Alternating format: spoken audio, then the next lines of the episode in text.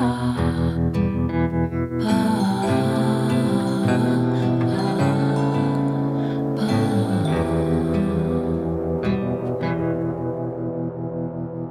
um episódio do Fémina, hoje com a maravilhosa Capicua, que já há tanto tempo. Ah pá, Capicua, eu, eu lembro-me no início, quando criei o Fémina, pensei, foste uma das primeiras mulheres que me, que me ocorreu logo, não é? Naturalmente. E, e, é extraordinário como só agora, passado um bocadinho mais de um ano, estamos eh, a falar.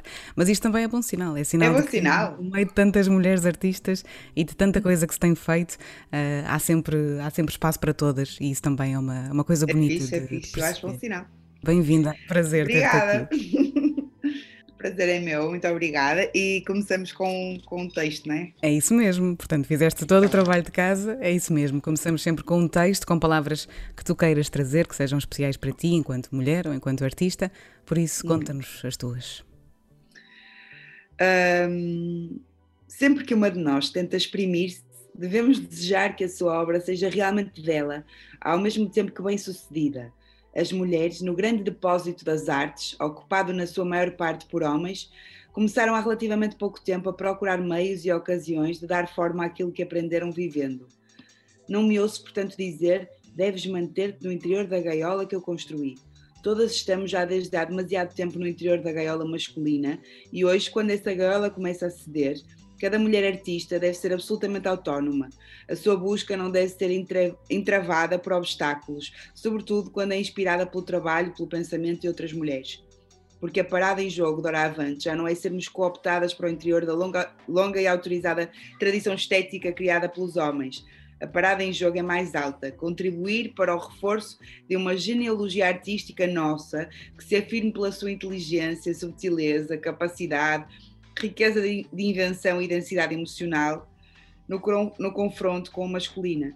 Temos em suma necessidade de demonstrar a força das nossas obras, força que, será, que se irá impondo cada vez mais e que está a modificar em profundidade a própria sensibilidade dos melhores de entre os homens.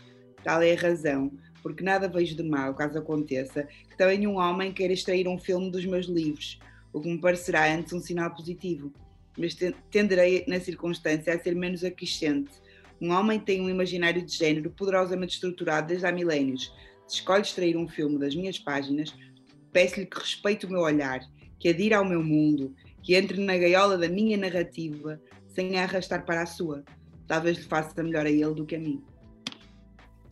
São palavras de Helena Ferrante, hum. numa crónica que se chama Liberdade Criadora, do livro incrível um, A Invenção Ocasional, que é um conjunto de crónicas semanais um, que ela escreveu durante um ano inteiro uh, para o The Guardian.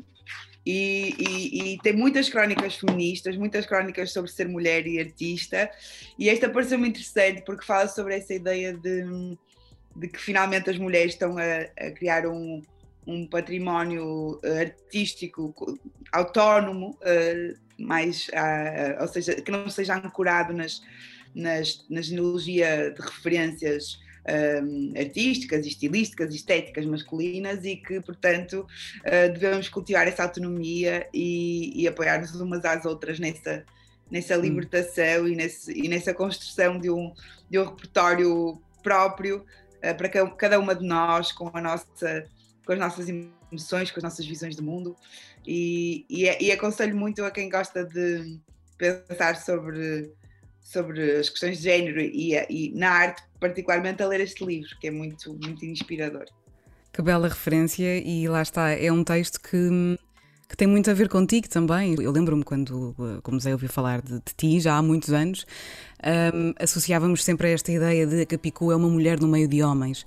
E, e na verdade imagino que isso tenha, eh, obviamente que te, que te definiu de alguma maneira também, te inspirou também, te revoltou também, e acho que se calhar acaba por ser uma ponte interessante com este, com este texto, com esta crónica que trouxeste. Sobretudo, mais, mais em relação até do, de, de, no que tem a ver com as referências, essa coisa de, de quando começamos, olhamos para, para cima, não é? para o que veio antes, e, e, habitualmente, ou seja, só muito recentemente é que temos referências femininas em grande parte das áreas artísticas. Um, claro, há algumas exceções na literatura, sobretudo, na música também, mas há artes em que de facto, e nomeadamente em estilos ou subgéneros, como é o caso do rap, em que não é assim tão fácil encontrar referências femininas e criar a partir daí uma um caminho próprio, não é? E, e, e então tendemos a, a, a criar referentes, um, ou seja, a relacionar-nos com, com uma genealogia de criação que reproduz o olhar masculino e, e, e, agora estamos, estamos num tempo em que isso já não é tão assim, então é, é sobretudo isso que se celebra. Não só a, a ideia de que estamos entre pares uh, e, e, que há outras mulheres a, a, trabalhar na nossa área artística, mas também que olhamos para cima não é? e para o que veio antes. E, e começamos a ter também essas referências, isso é super importante. E hoje sentes-te parte da referência também? Porque és?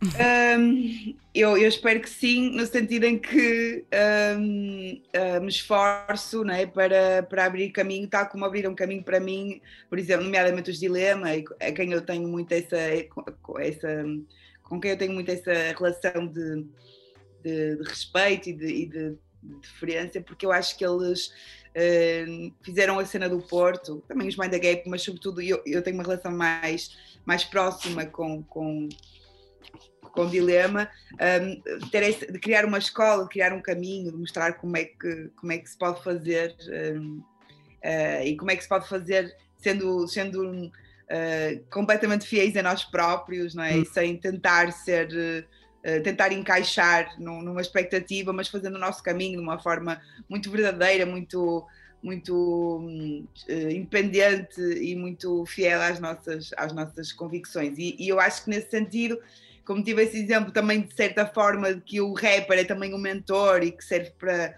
inspirar os putos como mandam as leis, na uhum. célebre frase do, do, do mundo, segundo, uhum. um, eu, eu sinto que esse também é um dos papéis de quem acredita que a cultura hip hop deve, deve permanecer sempre hum, renovada, não é? E eu venho dessa escola, não é? Portanto, para mim isso faz sentido. Em, em relação especificamente àquilo que tem a ver com o rap feito por mulheres, espero também que sim, no sentido em que para mim isso foi uma, uh, uma que me fez falta, de certa forma. Eu adoraria que a Jamá tivesse tido uma, uma carreira hum. longa, uh, que a Tivon tivesse continuado a fazer disco, que outras hum. mulheres mais velhas do que eu uhum. no, no movimento hip hop tivessem eh, feito uma carreira longa e que tivessem envelhecido fazendo música, uh, para eu também perceber como é que se faz isso, né? Hum. então. Um, fui encontrar isso na Lauren Hill ou na, na Erika Badu, se bem que a Lauren Hill também não tem propriamente uma carreira muito consistente em termos de uhum. longevidade, mas fui procurar isso no primeiro momento enquanto, enquanto adolescente ainda nessas figuras uh, do hip hop americano, porque me pareceram de certa uhum. forma, uh, ter, tinham a atitude certa, a atitude de, de, de, de aliar o talento à liberdade, uhum. sabes? E essa coisa de não estar a pedir licença a ninguém e também não se não se tornar, não se hipersexualizarem no caminho, uhum. que acontece também com algumas rappers, etc. Uhum. E fui buscar isso também a algumas figuras do rap brasileiro, uh, rap espanhol, a Mala Rodrigues. Uh, por exemplo, uma, tive uma grande uma conversa, foi muito importante para mim quando fui ao Brasil pela primeira vez com a Nega Giza, que é uma histórica do rap brasileiro, e, e tive, sei lá, imenso tempo a fazer perguntas, uhum. e só depois é que percebi que estava mesmo a precisar daquela conversa que nunca tinha tido essa oportunidade uhum. de, de, fazer aquele tipo de perguntas a uma mulher do rap mais velha do que eu, sei lá, sobre como é que foi quando ela teve filhos, como é que foi quando ela desistiu, como decidiu terminar a carreira, como é que foi toda essa experiência, porque eu podia perguntar isso, sei lá, ao, ao, ao Ace, ao Mundo, ao Cheg, uhum. ao Valete, ao Sam, ao Bossa C, ao Pacman, mas não tinha ninguém a quem perguntar aqui, sabes? E uhum. fez-me fez falta. Claro que tive sempre sorte de, de, de estar acompanhada pela M7, pela Eva Rap Diva, pela Tamin, por outras mulheres do movimento hip hop da minha geração sim. que foram almofadando o caminho e que me foram fazendo sentir menos só. Hum. Mas ainda assim há um trabalho que de, quando, quando há uma referência é sempre mais, mais fácil, não é? Pronto. E portanto, nesse sentido, se eu puder servir para isso, ótimo. Sim, e lá está, também é como dizias, foram aprendendo umas com as outras, no, caso, no teu caso, de estares rodeada de outras mulheres, e, e isso também deve ter sido muito interessante de ir percebendo as evoluções umas das outras ao longo destes anos todos em que já se conhece. Sim, e até a componente emocional, essa coisa de, de quando há coisas que só, só, é, só quem está na mesma situação que Sim. nós é que entende, então essa coisa de às vezes termos uma certa solidão ou de tentar ou de ser muito raro encontrarmos um, homens que, com quem conversar de igual para igual hum. num boys club como o, como o rap, ainda sobretudo uh, que tem uma coisa muito juvenil, assim, eles cultivam uma espécie de estilo de vida muito. Hum. Ah, são eternos Peter Pans, não é? Hum. Então, e nós vamos envelhecendo e vamos amadurecendo e vamos. Um, agora tendo filhos uhum. e, sabes, e as etapas da vida são diferentes para nós do que são para eles, até porque o público tende a identificar-se mais com eles do que connosco, porque o público é também masculino e muito juvenil, apesar uhum. de agora haver cada vez mais mulheres a ouvir hip hop e cada vez mais público diverso a ouvir hip hop, mas tendencialmente a tribo, o núcleo uhum. duro dos Sim. ouvintes de rap são, são, são putos e são, são rapazes e, são, e, tem, e também cultivam aquele sim, sim. Portanto, para nós há assim uma espécie de processo de, de, de desidentificação em curso hum. com o público seria o público habitual de rap. No meu caso, eu desde cedo previ esse acontecimento, então fui tentando diversificar o meu público o mais uhum. possível uhum. e tenho conseguido. Uh, mas, mas de facto, um, essa coisa de estarmos acompanhadas por outras pessoas que entendem o que nós estamos a falar e, e a viver é muito importante. E, e, claro, obviamente também foi sempre muito importante encontrar homens com quem nos podemos relacionar de igual para igual e que foram ser muito companheiros, como o nosso produtor, o Diwan, como muitas outras pessoas com quem fomos convivendo, mas essa não é propriamente a norma, então, então ter essas companheiras de caminho é sempre facilitador. Hum. E também por isso eu, hoje em dia, quando me, quando me contactam ou quando estou perante uh, uh, miúdas que querem começar uma carreira ou, ou que estão a, a, já em curso, eu digo sempre que essa, a importância de criar uma rede uh, de outras mulheres é super importante. E, e por isso também, houve uma altura que fiz uns encontros antes da pandemia, uns encontros de miúdas que queriam que estavam, do rap ou que estavam a começar. Fiz um, uns encontros em Lisboa e no Porto e depois criamos uma, um grupo do WhatsApp uhum. e, portanto, elas, elas uh, tornaram-se amigas umas das outras uma comunidade. e têm cultivado uhum. esse, essa comunidade e eu sinto que isso tem sido, bem, tem sido mais importante do que qualquer outro conselho ou, ou, dica ou orientação ou divulgação que eu pudesse fazer por elas, acho que o mais importante foi juntá-las e nesse sentido, para mim, porque eu, pela minha experiência também foi super importante sei lá, acho que não teria sido igual ir gravar pela primeira vez a Casa do Mundo se não fosse com a, com a, Marta, sabes? Um, essa coisa de, de, estarmos, de estarmos juntas foi, foi importante de não desistir a longo prazo dela comigo no palco, de, de poder tantas vezes uh, conversar com a Eva sobre a sua experiência no, no rap em Angola e eu no rap aqui, de, desse lugar de solidão, de haver poucas, poucas mulheres também no, no, no, jogo e hoje em dia há cada vez mais e eu fico super feliz porque de facto nunca quis ser a única, nem nunca Exato. quis ser a primeira, nem nunca quis ser esse exotismo, de facto esse lugar nunca me foi uh, confortável, até porque acho que seria mau sinal, não é? Que uhum. eu depois fosse embora e, e ficasse um vazio. Uhum. Sim. também eu não, eu não pretendo fazer isto até aos 80 anos. Sim, essa também é uma questão que eu tenho, que eu tenho aqui, mas antes de se calhar de, de fazermos esta linha cronológica, uh, talvez, gostava de perceber. Uh, se, essa tua, se, essa, se, essas tuas certezas que me, que me contas agora e se essa consciência que tens agora já tinhas quando começaste, já tinhas também em adolescente ou em miúda ou em criança, se é algo que te é inato, essa vontade de, de ser sempre tu mesma, independentemente do contexto onde te movas? Não, não diria que é inato, uh, acho que tem a ver com um, uma, uma confluência de, de coisas, não é? Acho que a minha educação, o facto de ter um, referências femininas fortes, de mulheres que, que, que, apesar de terem uma vida convencional, sempre foram muito independentes de, de espírito, as minhas avós. Um, os meus pais sempre me educaram uh, num modelo um, partilha de tarefas, de mais feminista possível, mas acho que o, o que foi importante foram os anos da adolescência em que, por um lado, eu, eu fiz entrei no associativismo através do SOS Racismo, depois acabei por militar no partido de esquerda, que era o PSR, que entretanto se fundiu no Bloco de Esquerda, uh, e, e, portanto houve uma, uma politização e, um, e uma. Uhum. E uma formação política feminista dentro da esquerda que, que de certa forma me foi muito útil naqueles anos da adolescência por uma questão de consciência histórica e de cultivo de uma certa rebeldia e independência, depois, também na faculdade, em questões de sociologia, portanto, as questões de género e a sua construção cultural foram também uma coisa que me interessou bastante. E depois, paralelamente, uh, a minha própria experiência enquanto adolescente, um, um bocadinho sempre muito mais uma falda do que Susaninha, né? no, como eu digo no Vai Arcane, é verdade. Eu, sei lá, comecei a interessar-me por rapazes bastante tarde, nunca fui propriamente a miúda mais gira da turma, uh, e isso fez com que eu, eu, também me interessasse por muitas outras coisas antes de me interessar por, uh, pelo olhar uhum. masculino. Uhum. E, portanto, quando comecei também a interessar-me pelos rapazes, também já vinha com essa bagagem de, de hum. independência, de rebeldia, de um certo cultivo um, quase uma, uma, uma, militância pela espontaneidade, que é uma coisa que eu aprecio hum. nas pessoas, nas mulheres em geral. Uh, aliás, eu acho que todas as minhas amigas têm esse traço de personalidade de serem absolutamente espontâneas e, e, de, e, de, e, e de ser isso uma, e de ser essa uma característica que eu acho que é muito subversiva nas mulheres, porque nós não somos socializadas hum. para sermos espontâneas, para, para dizermos o que pensamos, para sermos desbocadas, para nos sentarmos como queremos, para nos movermos como uhum. queremos e para, e, para, e para que a nossa e, e, que, para, e, que, e que o nosso estado na, uh, a nossa forma quer dizer, a, no, a, nossa liberdade seja, seja o, o a, a, nossa forma de estar na vida. Pelo contrário, nós somos muito condicionadas, muito podadas, muito. Temos de ser boas sim, meninas. No comportamento, na forma de falar, na forma de nos apresentarmos. E eu, eu, eu sempre tentei contrariar uhum. isso. E depois, quando, quando o hip hop entrou na minha adolescência também, eu já tinha essa. Esse, já, já, lá, como, como disse, já militava num partido de esquerda, já tinha essa formação feminista, já, já tinha essa, essa, hum, essa tendência para ser um bocadinho. para contrariar um bocadinho aquilo que era hum, a típica adolescente uh, da minha, do meu liceu, sabe? Uhum, sim, estou a ver.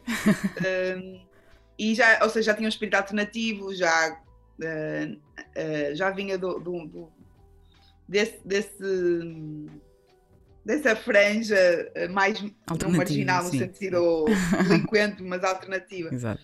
E então, quando vou, quando começo a fazer grafite e começo tive a sorte de encontrar um grupo de rapazes que, que, que, me trataram sempre de igual para igual e que sempre, e são meus amigos até hoje e que nunca fiz uma cru e que nunca me trataram hum. de forma diferente por ser mulher e depois quando comecei a interessar pelo rap uh, acho que uh, o facto de ter essa experiência positiva no, no meio dentro da, da vertente do grafite e, e de também já conhecer a Marta e de e também já ter essa consciência de como me mover ou como, ou como abrir as portas, nem que seja com, com o pé de cabra, quando, mesmo que os olhares sejam de desconfiança ou, de, ou, ou que a tendência seja para desvalorizar ou ridicularizar, eu já tinha aquela atitude mais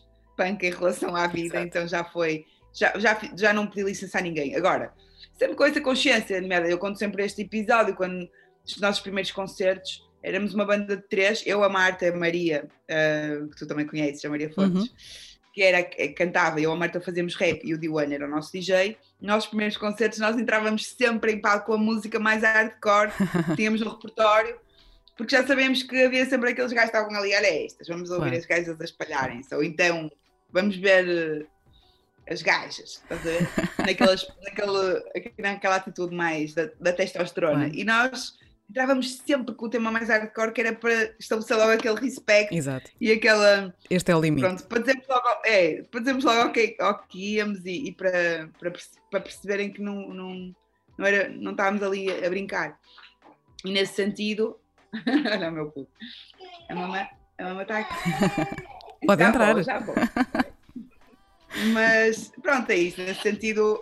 Um, acho que já ia com uma consciência histórica, uma consciência política, uma forma de estar que me permitiu ter muita noção de que, do que é que era. Uh, do que é que poderiam ser os obstáculos e as, e as armadilhas num contexto mais sexista. Eu não previa era esses, obstáculos, esses obstáculos a longo prazo, ou seja, eu sabia quais seriam os obstáculos iniciais. Depois, ao longo da minha carreira, fui descobrindo hum. um, as suas transformações. Quais foram os maiores obstáculos? Se quiseres partilhar, claro. É que no início há essa desconfiança, também na altura não era muito. O rap feito por mulheres tinha uma certa, um certo preconceito, as pessoas achavam que era chunga, então tipo, não havia grande abertura, mas apesar de que sempre tivemos a oportunidade de, de ir fazendo as nossas coisas, com a ajuda do mundo, do Diana, etc., e, e, foi, e, foi, acontecendo. Depois, quando, quando comecei uh, o meu percurso a solo e fiz a minha primeira mixtape, uh, houve assim uma, uma abertura e assim um interesse e recebi muitos, muitos convites para participações e nessa, nessa fase, ou seja, essa fase eu comecei a, depois da desconfiança, há uma, uma fase de desconfiança, depois tu provas o teu talento e há uma fase em que surfas a onda do, do apoio generalizado. Uhum. Essa, essa parte é a parte mais fácil, digamos assim. Uhum. Porque é porque os teus pares dão-te props, não é? Querem te convidar para participar uhum. e tal. Uh, passas a ser cool uhum. e, e, e, e, então tens uma certa uh, tens a benesse de, de haver esse interesse e esse apoio o que acontece depois eh, é que começas a quando no meu caso é que consegui no, no disco seguinte chegar a públicos mais abrangentes, ou seja, sair da bolha do hip hop mais underground. Uhum. E comecei nesse disco e no seguinte a ter oportunidades que também, uh, das quais também beneficiei bastante por ser mulher, no sentido em que os mídia uh, me deram uma atenção porque, porque achavam que era exótico uhum. e que, uhum. claro que o meu mérito. Uh, acabou por consolidar essa, essa oportunidade, no sentido em que se a minha música não fosse fixe, passar 5 minutos também ninguém queria saber.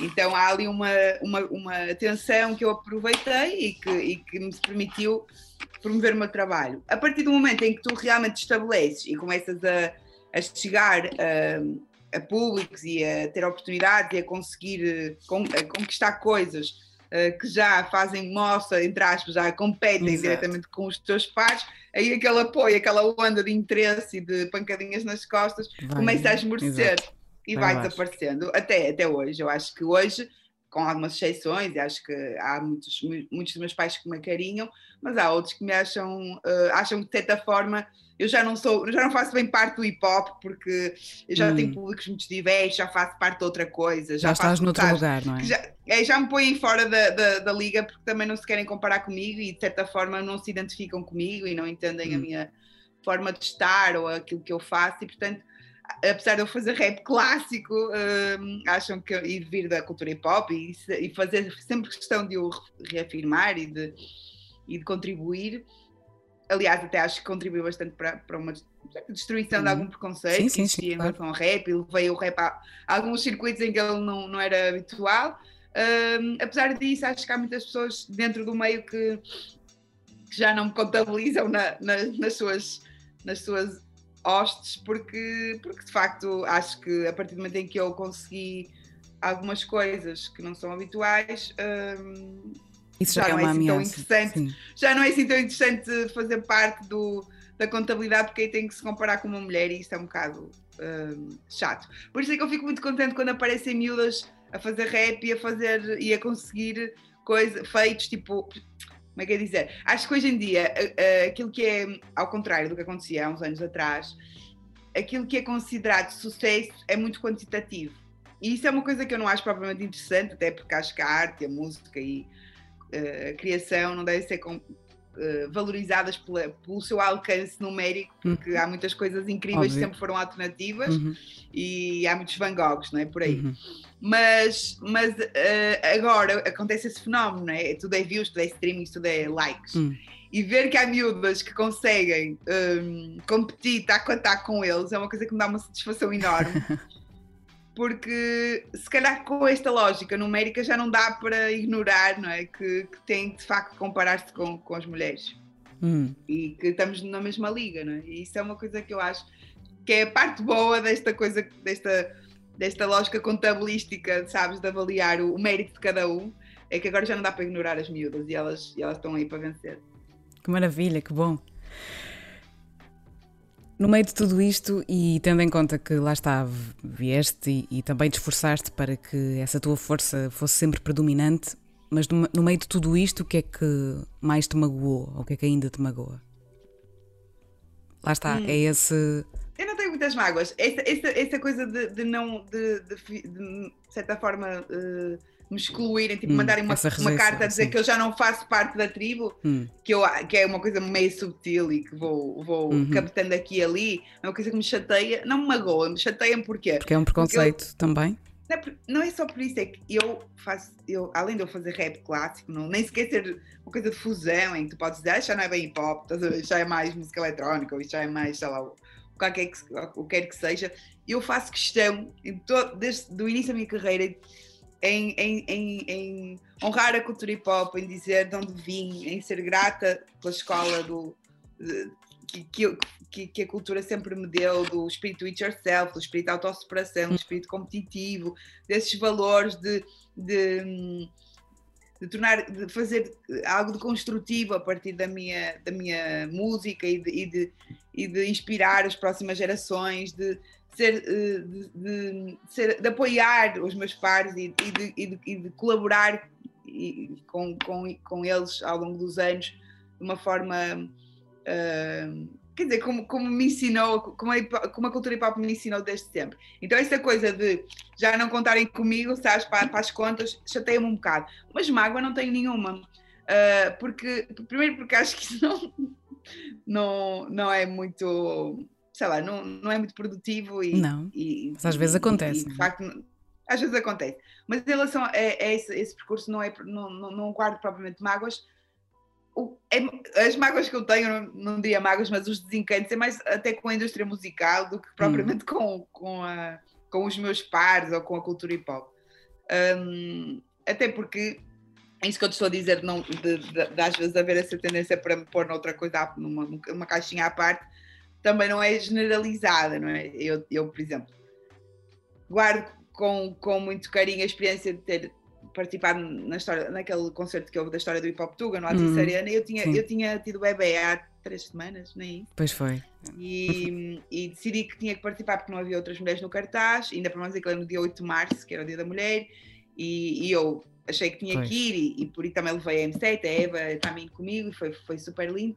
Mas eu, eu, eu, eu naquele, naquele dia e, e, e, em que estava ainda naquela hum. no pós-parto e com aquelas com as hormonas todas em, em reorganização emocionei-me muito com a forma como fui recebida pelos meus pais e como eles hum. todos me, me deram um grande abraço e como, e como me, me acolheram bem, ou seja, eu não me sinto propriamente excluída claro, claro, nem claro, injustiçada.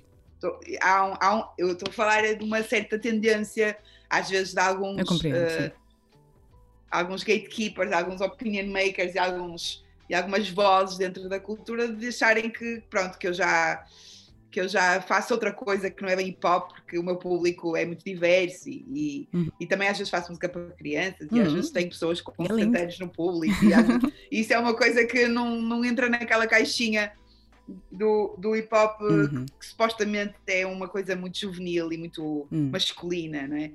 Eu não, eu não contribuo para esse tipo de, cristalização de públicos, acho que isso nem sequer é uma coisa que, que seja positiva. E no fundo também a liberdade de um artista é grande parte do seu sucesso. Falavas há bocadinho, não é? Disto do, do sucesso. Claro. Se tu não puderes decidir por ti aquilo que queres ser e fazer, então uh, qual é que é o objetivo? Se eu não tivesse tomado esse, esse, esse, caminho de diversificação, de alargamento de públicos e conteúdos, fazer um rap diferente, um rap à minha imagem, à imagem dos meus uhum. interesses, eu, eu provavelmente já, a minha carreira já tinha desaparecido, porque eu, se eu dependesse do público dos putos de 16 anos claro, ou, claro. ou, de 20 que ouvem só hip hop tuga, provavelmente não, não claro. continuava a ter concertos e, e, até porque eles não se identificam. Há, não, há exceções, obviamente, e, e, e, há muitos que vêm aos meus concertos e com quem eu tenho muita identificação, mas também há muitos outros que preferem ouvir uh, o rap feito por homens, ou o rap feito por miúdas mais jovens, ou, ou um rap mais mais, uh, quer dizer, com outra linha estética ou temática, uhum. e portanto, para mim, essa coisa da diversificação claro. também é uma forma de eu conseguir uh, envelhecer fazendo rap uh, né? e, e, e, e, evoluir fazendo rap e experimentar fazendo rap e tendo acesso a, a, a pessoas muito diferentes que, que, vão entendendo ao longo do tempo aquilo que eu faço, que é também uh, evolutivo e e, e, vai mudando. Eu acho que também conseguimos ver muito bem isso nas tuas letras, lá está, a maneira como tu escreves, que é, que é muito transparente nas, nas és muito transparente nas tuas intenções e, e, ainda bem, como, como deve ser, imagino. Enfim, uh, pelo menos quando, quando te ouço, uh, fico sempre com a ideia de que estás a escrever sobre ti, o, o que, é, o que é óbvio, faz sentido. E, e, muitas vezes fico com essa sensação de que a escrita e, e, a maneira como estás a, no fundo, também a fazer alguma catarse, tudo aquilo também eh, te ajuda a resolver algumas dores, não é? Portanto, a, a ir ultrapassando as situações. Falavas nesse, nesse momento e nesse concerto em que tinhas acabado de ser mãe, com Sim. tudo o que isso implica, não é? Para, para uma mulher e para o corpo dela. Ser mãe, de alguma maneira, te te ajuda a perceber ou a relativizar ou até a intensificar estas, esta condição de ser mulher e a maneira como tu escreves também uh, sobre uh, o facto de, de, ser mulher, como isso te afeta? É um divisor de águas, é super, foi super intenso, tem sido super intenso e é transformador e acho que compete diretamente com aquilo que eu faço. Uh, acrescenta muito, mas sobretudo compete, no sentido em que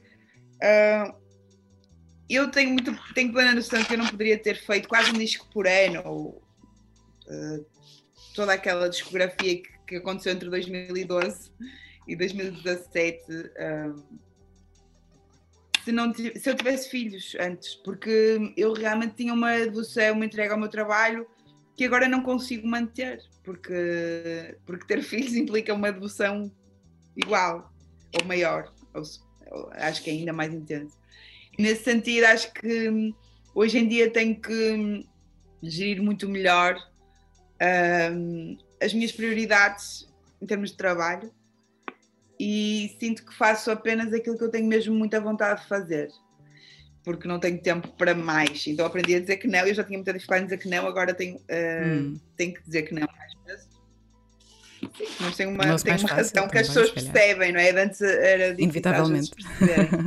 Hoje em dia percebem mais. Mas por outro lado, também uh, quase que eu senti desde sempre que, uh, quer dizer, eu já comecei a fazer rap profissionalmente uma idade já próxima dos, ou com 30, ou quase com 30. Portanto, eu já eu sabia que, hum. pronto, por muito que eu odiasse a maternidade, era uma coisa que eu queria muito e que depois disso ia ter muito menos capacidade de trabalho hum. e pelo menos nos primeiros tempos e que tinha que aproveitar muito bem aqueles anos e aquela oportunidade de viver da música profissionalmente, profissionalmente um, até porque nunca foi uma ambição minha, então foi uma coisa que foi acontecendo. Eu pensei, olha, agora tenho aqui uma janela, vou, se é para viver da música, bora fazer isto de forma intensa, até porque eu acho que em Portugal, num mercado tão uhum. pequeno, fazendo música alternativa, temos que ser muito proativos para conseguir manter uma agenda de concertos e uma relevância e uma, e, e uma renovação públicos, portanto tinha que ser assim, senão não era. E, de facto dediquei muito ao meu trabalho de, desde 2011 até 2000 e, até agora, na verdade, mas uh, desde 2019, desde que tive o bebê, foi sempre foi, foi esmorecendo o tempo que, que pude dedicar ao, ao, meu trabalho. E de facto agora estou numa fase, até por causa da pandemia e pelo facto de me sentir um bocado ainda pouco reconciliada com o facto de ter conseguido lançar o Madre Pérola com tanto sangue, suor e lágrimas com uma criança de pouquíssimos meses e depois não ter tido uhum. a oportunidade de tocar como eu queria, uhum. sabes? Ainda não, acho que ainda não fiz as pazes com, com essa com essa com isso, com, essa, com, com esse acontecimento e então estou numa fase que não tenho grande vontade de fazer música nova, grande vontade ou nenhuma e, e sinto então, acho que por um lado tem a ver com isso da pandemia, por outro lado tem a ver com a questão da maternidade, porque hum, lá está, porque a nossa energia vital é drenada, não é? Para, para, para, para, para a criação daquela, daquela criança e a criação e a criação, a criação dos filhos e a criação da arte, às vezes com, uh, são bastante uh, competem muito entre hum. si. E eu acho que ainda estou nessa fase, eh, como te disse há pouco, a minha criança ainda está em adaptação escolar, Uh, começou agora há muito pouco tempo, ainda com, com as viroses todas ainda não houve uma, nem, nem dois dias quase seguidos uh, de escola. Uh, eu ainda não recuperei esse tempo para mim uhum. e toda esta transformação de estilo de vida, de, da minha própria identidade, de, no meio de uma pandemia, com muito tempo de solidão, não é? em casa, isolados e, e a tentar trabalhar com uma criança, uhum. tem sido muito exaustivo. É eu sinto que ainda não tenho ainda estou muito no olho do furacão, sabes, para perceber como é que eu vou reorganizar a minha sim, vida a partir sim, daqui? Se de facto este, esta falta de vontade de fazer música se vai manter ou se é uma fase e, se, e, se, e, como, é que, e como, é que eu, como é que eu vou gerir a partir daqui as duas coisas, a criação e a criação. O que me tem dado para fazer é para diversificar a minha hum. escrita, isso foi uma resolução, era uma vontade que eu tinha já há bastante tempo e foi uma resolução de pandemia, foi eu, para não me sentir tão frustrada quando não há concertos hum. quando não há vontade de fazer música, é, é, é preciso diversificar a minha escrita em vários desdobramentos e fazer outras coisas. Já fazia crónicas para a visão, volta e meia projetos sociais, formação e tal, mas resolvi fazer um curso de guionismo, entretanto escrevi uma, um espetáculo de teatro, fiz uma música para uma banda sonora, tenho andado Uau. também a fazer, agora este mês, um curso online que sobre bom. processos criativos, tenho vontade de fazer algo ligado aos livros, uh, se calhar pegar nas minhas crónicas e fazer um, uma publicação, algo do género. Um, como se também tive este, uhum. estes, estes meses de verão a escrever para, para, um, para o segundo volume do Mão Verde, a música, música para crianças. E portanto, ou seja, o rap, uh, o rap é Outras o rap ideias, puro e duro para o meu é público, está em stand-by agora. Uh, tirando um outro conceito que vai aparecendo, ainda de forma muito tenue, né? nesta, nesta hum. rentrée que já vem em final da época, um, mas o, o, resto tem estado a acontecer, o resto, outras, outras, outras formas de, de, de aplicar a minha escrita, e tenho sido feliz a fazê-lo, e portanto acho que é uma coisa uhum. que eu quero uhum. continuar. Um, e pronto, também escrever letras para outras pessoas, que vai acontecendo, sei lá, esse tipo de coisas dão-me uma certa. Fazem uma certa renovação de votos não é, com a criação e têm sido mais fáceis de conciliar Exato. com a maternidade. Um... Também é bom reinventar-te assim, não é? Ou, e também os públicos, ou os, as pessoas que, que te adoram e que te seguem, terem outras maneiras de chegar até ti. Oh, Ana, há bocadinho falaste nessa questão do, do envelhecimento da artista e como não preparam uh, as mulheres para tal. No teu caso, é algo que, que, te assusta, este, estes processos de envelhecimento da mulher e da artista? É sim, eu acho que no geral hum, envelhecer sendo artista é sempre uma coisa muito. Uh, quer dizer, o mundo é uma coisa, a arte é outra. Ou seja, para o mercado é uma coisa péssima envelhecer. Aliás, hum. para, para o capitalismo em geral e para, e para a nossa cultura patriarcal em particular, é uma coisa muito. As mulheres envelhecerem é quase uma.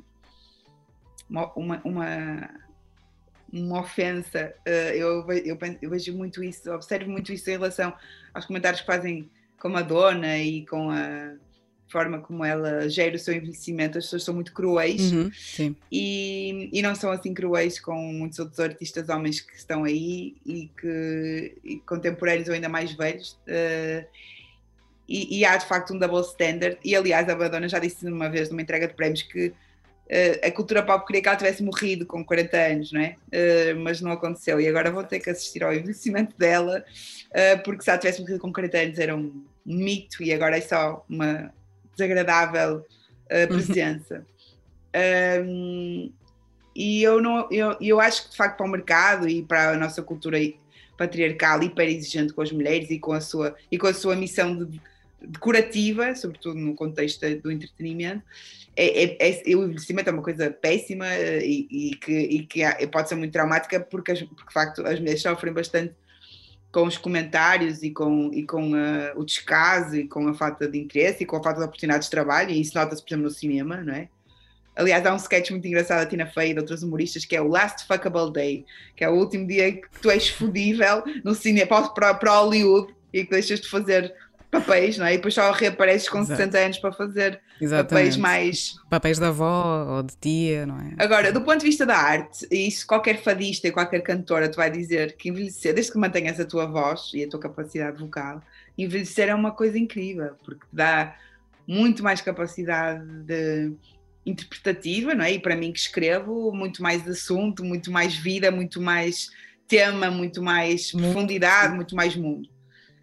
Um, aquilo que eu faço é muito específico, eu faço rap e de facto eu não tenho grandes referências de mulheres de 60 anos a fazer rap, não existem ainda. Então eu não sei o que é isso, não é? Uh, agora, uh, não sei se vou inventar também aqui em Portugal, porque na verdade eu nunca quis ou nunca ambicionei manter muitos anos na, a fazer música de forma ativa, ou pelo menos no, hum. no palco, se calhar escrever para outras pessoas, eventualmente. Ainda não tenho isso muito pensado e acho que vamos indo e vamos vendo, mas nunca foi uma ambição minha, mais porque nunca pensei viver da música exclusivamente e, e acho também, como, como, um hobby, também é difícil manter-se no ativo. Hum. Mas, mas não é tanto a questão do envelhecimento físico, é mais a questão de como é que o mercado te absorve ou, ou te rejeita, sabes? E eu temo que isso seja bastante. A não ser que as coisas mudem bastante, mas eu tendo, a achar que o nosso mundo de facto hipervaloriza a juventude e, e, há uma tendência ainda mais acentuada para isso nos últimos anos. Acho que o, não é fácil uh, manter. Um, um, manter um certo não só as oportunidades, não é? mas também uma certa valorização coletiva das mulheres um, uhum. na música e no entretenimento e na cultura em geral. E se vê-se, por exemplo, temos vários cantautores e temos muito poucas cantautoras e há uma tendência para as desvalorizar. Uhum. Um, e, e, eu te, temo que isso, que isso não tenha mudado muito. Agora, no meu caso, não, não, ainda não me preocupa muito isso, porque quê? Porque eu não tenho a certeza se quero continuar a fazer música muitos anos e portanto se calhar hum. não vai ser uma realidade que se aplica a mim. Uh, enquanto hum, feminista, preocupa-me porque acho que as mulheres deviam ter essas oportunidades. Claro. E enquanto uh, mulher já uh, com 30 e muitos anos no ativo, ainda não sinto essa, quer dizer, essa, essa eventual desvalorização por causa da minha idade o que eu sinto é mais em relação ao mercado, que não tem tanto a ver com a questão da idade, mas tem que ter com a questão da novidade, porque acho que nós vivemos num mundo em que uh, a juventude é hiper, hipervalorizada, mas vivemos num setor, na cultura e nomeadamente na música, em que a novidade é hipervalorizada, no sentido em que a imprensa, os, o, a rádio, está sempre tudo à procura da novidade, isso não é, é um, o uh, next, a next sim, big sim. thing é o próximo disco do, do artista que já existe, sabes? É, está sempre tudo à procura do novo e, há, e essa voragem é tão acelerada que já não se ouve, já não, e é demasiado, já não se, já não há tempo a absorver o que existe, sabes? Eh, é, é aquele clássico que eu tenho na Passiflora, na música, na música que abre o Madre Perda, eu falo muito disso, que é tipo, tu estás numa entrevista de lançamento do disco e estão-te a perguntar pelos projetos para o futuro, estás a ver? E, quando é que é o Exatamente. próximo? E tu ficas tipo, mas como assim? Isto demorou dois, é, é três anos a fazer? Claro, como sim. assim? Tipo, o mercado. A partir do momento em que lanças, já está. Passar uma semana é, já é, é passado. Como, é como o carro que sai do stand. Tá, exato, é isso. Quando, enquanto eu acho que, número um, isto, a música é feita para ser intemporal, ou seja, é para, para crescer com o tempo e não o contrário.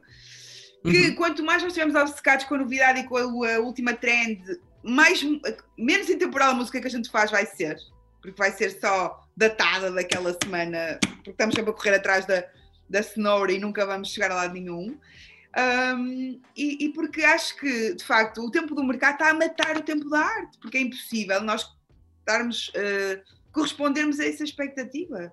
E é desgastante, e, e, e acho que, no geral, um, esta coisa, quer dizer, a, nossa saúde mental, e isso vê-se muito nos Estados Unidos, há muitos artistas com depressão e, com e, e, casos de suicídio, etc. Mas aqui eu acho também há muitas pessoas a, a lidar mal com isso e fala-se pouco. Sim.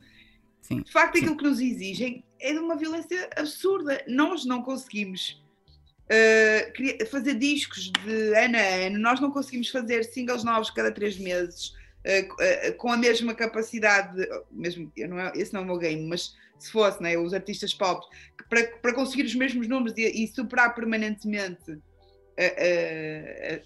as metas que as editoras e, hum. e, os managers impõem, e quer dizer, portanto, quer que seja no segmento mais alternativo, pessoas que fazem discos e que têm uma proposta artística claro. de X em X tempo, quer seja naquele jogo mais competitivo do streaming e das views, X em X tempo ter um single novo, em nenhuma das esferas isso é possível.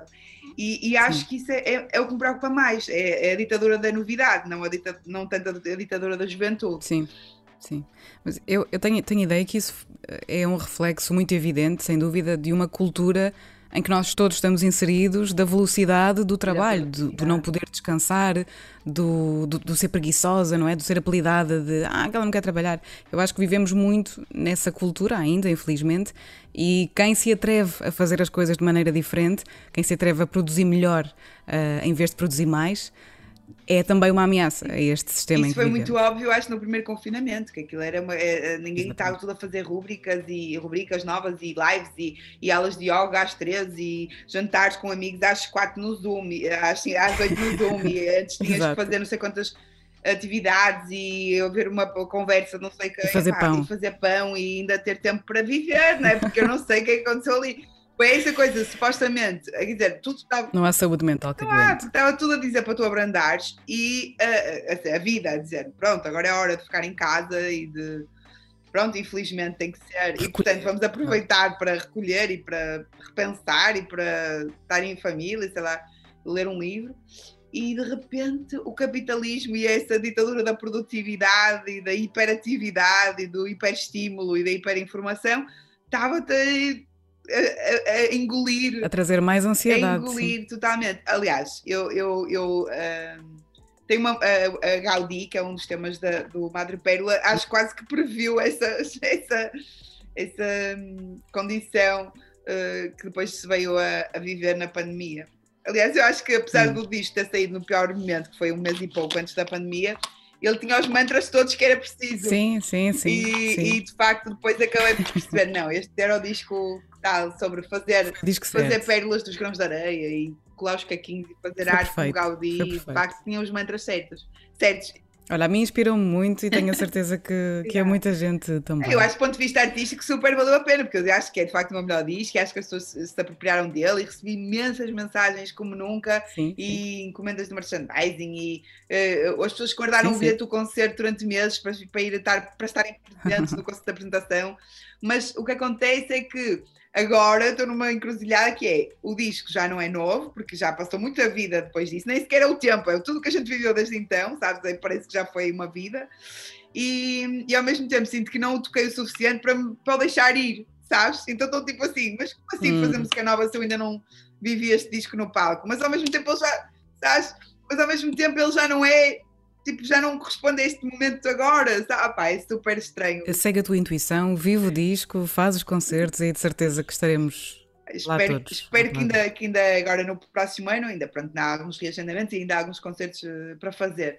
Mas depois do próximo ano uh, é que vou perceber então, depois de, me atirar ao palco, é que vou perceber o que é, o que, é que faz sentido depois desta experiência o que é que eu tenho para dizer ao mundo, ou, ou se de facto ainda mantenho essa fé hum. e Acho essa vontade de fazer música. Tens orgulho em ti? Sim, bastante. Acho que não só pelo meu trabalho, mas que me orgulha bastante, mas também pelo, pela, pela, minha, pela forma como tenho vivido a minha vida e, e a minha família e, e, todas essas e todas essas essas coisas boas que me rodeiam, uh, acho que tenho tenho que estar, tenho que estar, tenho que estar, de certeza que tenho que estar a fazer alguma coisa certa. Um, mas também tenho, cultivo uma autoestima e, uma, e um reforço positivo hum. a cada conquista, e isso também me dá bastante um, Força, pano para, para mangas sim. em termos de, de auto, auto, autocelebração, digamos. E acho que isso também é uma coisa que é preciso cultivar sendo mulher. Sim, muito importante. Qual é que dirias que foi a tua maior, foi ou é a tua maior conquista? Ou aquela que mais orgulho te traz? A minha, a minha, a minha discografia. Hum, acho que a minha. Uh, e as, os meus. Os, os meus. Uh, as minhas memórias de palco e as minhas conquistas e ter mostrado que era possível. Hum. Isso é o que mais me orgulha. Mas aquilo que mais me faz feliz agora, agora é o meu é puto, não é, não é claro. a música, mas, mas sim, esse é o que mais me orgulha, é, é, é a minha carreira. Como é que hum, educas o teu filho para ele ser um feminista? Ainda é pequenino, eu sei, mas, mas é importante. É, às vezes já surgem assim algumas coisas, conversas de o que, que é de menino, o que é de menina, não sei onde é que ele vai ouvir essas coisas, mas, mas quando surgem eu tento desconstruir, tento lhe falar sobre consentimento também, que ele é ele, uh, sobre respeitar, não é? O, o, os limites do, do corpo alheio, não é? Nomeadamente o meu, não é? Porque ele é, mete uma, a mão no decote, eu, calma aí, preciso pedir, pedir licença antes, uh, esse tipo de coisas, mas sobretudo uh, tentando que, que ele tenha o exemplo de que as mulheres à volta dele sejam uh, o mais livres, o mais poderosas, o mais, o mais inspiradoras possível, para ele perceber que de facto um, as mulheres podem tudo e portanto é preciso é preciso um, respeitá-las e, e, e, e, em nenhum momento sabotar o seu crescimento, que é o que é o mais importante. Uh, eu acho que é, para mim acho que pensando é mais difícil criar uh, um homem um, feminista no contexto do mundo em que vivemos do que uma mulher com, hum. com autoestima forte e portanto acho que o desafio é grande uh, vamos vamos, vamos hum. fazer isso todos os dias e espero que por acaso, há bocadinho fiquei com essa, com essa pergunta na cabeça quando dizias isso, que, que, que, te cuidas muito e que tens uma, uma consciência forte nesse, nesse lugar de, de te autocuidares emocionalmente também. Faz alguma coisa em particular? o autocuidado está muito comprometido desde tive filhos, desde tive um filho, uh, mas eu, quando eu digo auto-celebrar é mais uh, quando tenho uma conquista, por mais, por mais, pequena que seja, mas habitualmente as coisas do, do trabalho, nomeadamente, uhum. eu, eu celebrá-la e, e, e ficar feliz medalha, com isso. Para no, no, na lapela e, e, ficar feliz e, e celebrar as minhas, as minhas vitórias, eu acho que isso é muito importante. E depois também tentar sabes aquilo que eu estava a dizer da adolescência, tentar ser o mais rebelde possível quando, a, quando, quando perante o condicionamento. Ou seja, tentar não, hum, por exemplo, desvalorizar o meu corpo, a minha forma física, a minha aparência, mesmo que às vezes, uhum.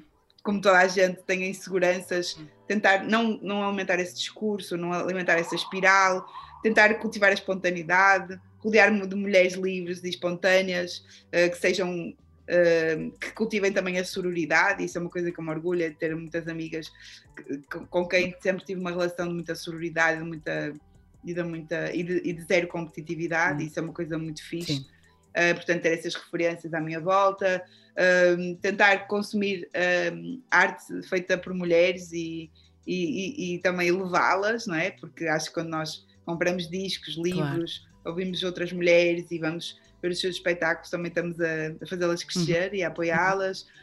Um, pronto, tentar cultivar essa, essa relação também com as outras pessoas para depois comigo própria, Exato. sabes, ter, ter essa, esse olhar, esse olhar um, que, que, valoriza mais do que, do que critica. Eu acho que na nossa cultura já existe uma tendência tão grande para haver uma hiperexigência e, um, e uma crítica voraz, uh, feroz a, a, é tudo em geral, mas às mulheres em particular, que depois é muito fácil nós reproduzirmos essas vozes em relação a nós, a nós próprias e às, às outras mulheres que nos rodeiam.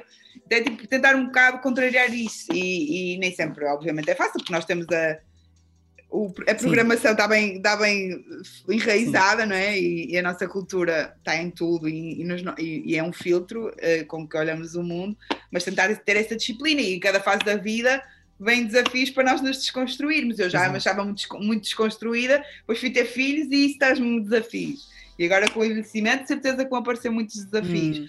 E a cada etapa, e cada vez que, por exemplo, se quiser fazer outra, transformar, mudar um bocadinho a minha carreira ou ir para outro caminho, certeza que vão surgir outros desafios. E portanto, a cada etapa temos que ter claro. essa, essa, capacidade de, de, de, sermos, de observar a nossa, o nosso pensamento, a nossa nosso comportamento, a forma como nos relacionamos connosco e com os outros e com as outras, para, para nos pormos no caminho mais para sermos amigas também. mais feminista. Nós claro, mesmas. sim.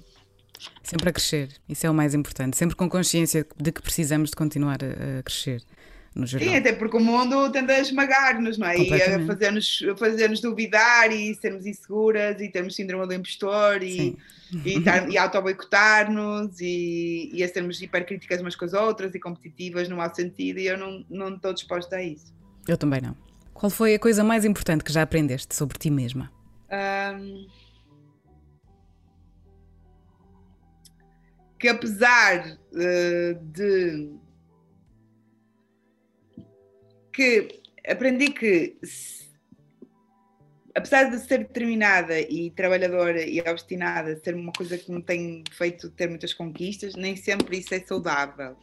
E que nem sempre aquilo que, hum. é, que fazer a coisa certa uh, e, e, tentar uh, fazer sempre o melhor possível uh, vai agradar a toda a gente. E que tem que viver com isso. Ou seja, tem que tentar parar um bocadinho antes de de, de, de fazer mal, hum. de fazer mal a mim própria, porque, sou demasiado obstinada e uhum. trabalhadora e determinada e obcecada com as minhas metas, ou seja, hum. tenho que saber dosear bem essa força motriz e também tenho que saber que não vou agradar a toda a gente e, portanto, mais vale não me preocupar muito com isso. Grande lição.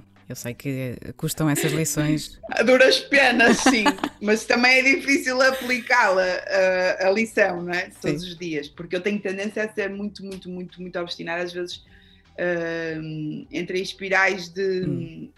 de, esforço e de cansaço que não são fixe e isso depois também afeta a minha saúde Sim. mental.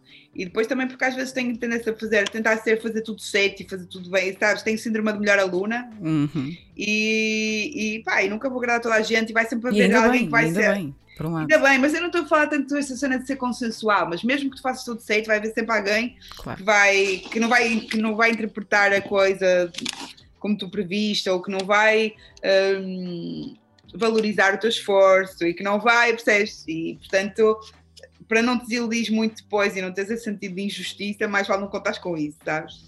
E pronto, eu como tendo a, sempre, a ser muito otimista, tenho, tenho tendência a achar que vai correr tudo bem e que vamos ser todos felizes e que todos vão ser amigos. e depois às vezes. No mundo ideal, assim, sim, exatamente. Leva assim uns baldes de água fria que me têm gostado um bocado. Hum. Mas também faz parte, eu acho que isso. Pronto, eu gostava, eu tenho uma música no primeiro disco que diz que, que, que, é, que gostava de ver a vida como no primeiro dia, ou seja, não ir uhum. ganhando os calos e as, e as, e as sabes, e os e não ir, não, não ir uh, endurecendo, digamos assim, com a idade, manter aquele espírito ingênuo de quem chega pela primeira vez. Mas é muito difícil é, isso, sim. é muito difícil. E eu sinto que ultimamente tem sido especialmente difícil. Então, olhar sempre para o copo meio cheio, manter o romantismo, manter o olhar fresco e ingênuo é muito, muito difícil. Hum, sim, compreendo. Mesmo. E qual foi a melhor coisa que os outros já te ensinaram? Ou que já aprendeste com eles depois? Sim. Acho que ultimamente, eh, tendo um bebê, eu acho que aprendes a que, ele, que, que o amor ou a, a retribuição hum. uh, é total e não depende de, tu fazeres tudo certo, sabes? Uh, porque eu acho que enquanto bens de primeira viagem temos muita tendência de querer ter tudo certo, a, a hora certa, bem feito, arrumado, pronto, uhum, sabes? Sim. E, os, e as crianças ensinam-te que mesmo que sejas um caos e estejas a fazer tudo mal naquele dia, eles vão gostar de ti da mesma maneira, sabes? Nem, nem um bocadinho menos. E portanto, não que isso dê, ter carta branca para javardar, não é? Mas, mas que é bom ter esse reforço. Numa palavra, como é que te descreverias, Capicua? Brava. Brava, adoro essa palavra. uh, acho que é isso. Acho que eu, eu tento ser Tão brava. E és, e és. E também como mulher tripeira, ser brava também pode ser, às vezes saltar uma tampa e dizer uns palavrões. Isso é ótimo, isso é ótimo. Obrigada, Sim. Capicua. Vamos fechar esta, esta nossa conversa com as tuas escolhas culturais. Falavas precisamente Sim. nisso também, na importância que é uh, cultivarmos e, e, escolhermos aquilo que nos faz bem também. Perguntava-te por isso, que escolhas é que, é que tens para fechar este episódio? Olha, uh, livro uh, de uma mulher da música brasileira, Letrux, que tem um livro muito engraçado de pequenas crónicas e poemas que se chama Tudo o que já nadei. E eu gostei muito mesmo porque ela tem uma forma de escrever muito muito inventiva, assim, muito brasileira, porque uhum. faz assim jogos de palavras e tem uma coisa muito de oralidade aplicada à escrita. Uh, mas também porque ela fala muito sobre a água e também tem uma relação assim meio obsessiva como eu em relação à água e ao mar. Então ela tem imensas pequenas uh, crónicas ou poemas sobre a água e eu adorei o livro dela. Um, Chama-se Tudo o que já nadei. E aconselho mesmo. Eu não sei se existe em, formato físico, mas existe em e-book. Uh, eu, eu li na versão Uhum. digital, por isso Uhum. acho que vão conseguir encontrar. E já agora ela também tem música muito interessante, Letrux. Truques. Uhum. E depois o disco saiu esta semana, é o meu coco do Caetano Veloso. E eu escolhi ah, porque acho incrível que uma pessoa aos 70 e muitos anos ah, ainda tenha vontade Hum. de fazer discos e força para fazer discos e para fazer turnés e turnés Uhum. internacionais com a mesma generosidade, com a mesma Sim. candura, não é? Com, essa, com, com tal, com tal frescura que eu falava Exato. há pouco. Hum. E fico muito surpreendida.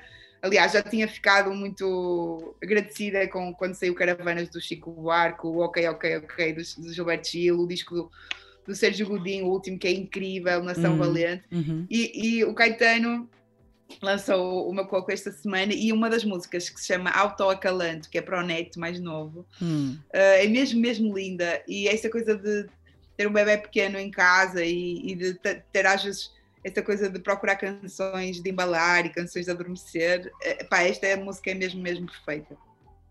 Que maravilha. Depois escolhi um espetáculo que, eh, para o qual fiz uma- um tema para a banda sonora e que está es- esta semana em cena no Teatro Ana Maria II e fica mais uma semana, acho eu, e depois vai pelo país, Uhum. que se chama Pranto de Maria Parda, ou seja, é, é o, é o texto de Gil Vicente, ah, ensinado 500 anos depois pelo Miguel Faragata, com Uhum. uma, num, num olhar crítico em relação à, à, à própria evolução do texto e à própria figura da protagonista, que é representada eh, pela Cirila Bossuet, que é, e que é, historicamente tem sido representada como uma mulher negra, então ah, vamos, vamos debater no espetáculo porquê eh, e porque é que eh, essa figura da mulher eh, que caiu no- em desgraça no texto de Gil Vicente tem sido associada a uma mulher negra, mesmo não tendo nenhuma referência do autor Hum. eh, no texto, e falar sobre a própria sobre a cidade de Lisboa, eh, 500 anos depois do, do ano mau, que, que inspirou o texto original, novamente no ano mau, não é? Uhum. 1521